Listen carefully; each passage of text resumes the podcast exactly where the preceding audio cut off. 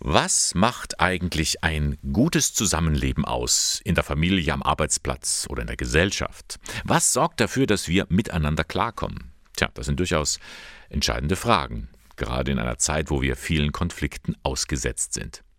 Die 52-jährige Petra Haider aus Weißenburg hat da so ein Geheimrezept. Die eigene Überzeugung ist, dass wenn wir alle miteinander zusammen uns sozial engagieren, glaube ich, leben wir alle viel besser und viel leichter. Aha, soziales Engagement also. Petra Haider geht da mit gutem Beispiel voran. Sie ist eine ehrenamtliche rechtliche Betreuerin. Vom Betreuungsgericht ist sie dazu bestellt worden, sich für drei Menschen zu kümmern. Ich habe zwei zu betreuende, die sind körperlich und geistig behindert von Geburt an. Und ich habe eine, die ist jünger wie ich und leidet an Schizophrenie. Sie sagt, das Leben kann einem manchmal übel mitspielen, sodass man darauf angewiesen ist, dass andere für einen Dinge erledigen.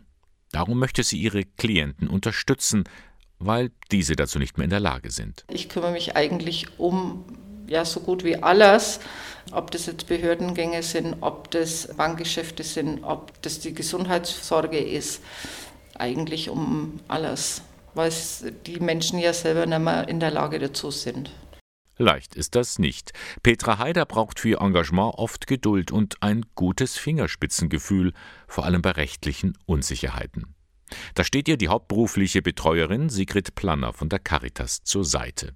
Die ist sehr angetan von ihren Kolleginnen und Kollegen, die das ehrenamtlich machen. Sie sind eine große Entlastung. Wir wünschen uns natürlich mehr ehrenamtliche Betreuer, weil das uns zum Teil auch entlastet von diesen einfachen Fällen, die eigentlich guten Ehrenamtliche erführen könnte, wo die Sachen grundsätzlich geregelt sind, aber es einfach weitergeführt werden muss, einmal im Jahr vielleicht ein Verlängerungsantrag gestellt wird und in erster Linie auch so ein persönlicher Kontakt im Raum steht. Also das würde uns schon sehr freuen, wenn da einfach Ehrenamtliche da wären, die sagen, wir könnten das machen.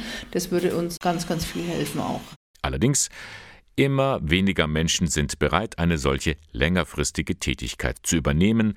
Die Hemmschwelle scheint groß zu sein. Mal im Seniorennachmittag helfen, das machen die schon, aber sich dauerhaft an jemanden zu binden, wird immer schwieriger. Darum hofft sie, dass sich weitere verantwortungsvolle Menschen finden, Menschen wie Petra Haider. Und sie rät einer Person, die an diesem Ehrenamt interessiert ist, dass sie viel Geduld braucht, gute Nerven und immer die Ruhe bewahren, weil man dann vielleicht doch oft mal irgendwelche Briefe kriegt, was zu beantragen hat, Fristen einzuhalten sind, manchmal durchzuschnaufen, wenn man nicht weiß, wo fange ich jetzt eigentlich an. Und die Betreuungsstellen, die sind eigentlich alle immer sehr bemüht, uns Ehrenamtlichen dann weiterzuhelfen. Und wenn Sie sich für ein solches Ehrenamt interessieren, als rechtliche Betreuerin, klicken Sie einfach mal rein ins Internet unter caritas-kreisstellen.de finden Sie den richtigen Ansprechpartner.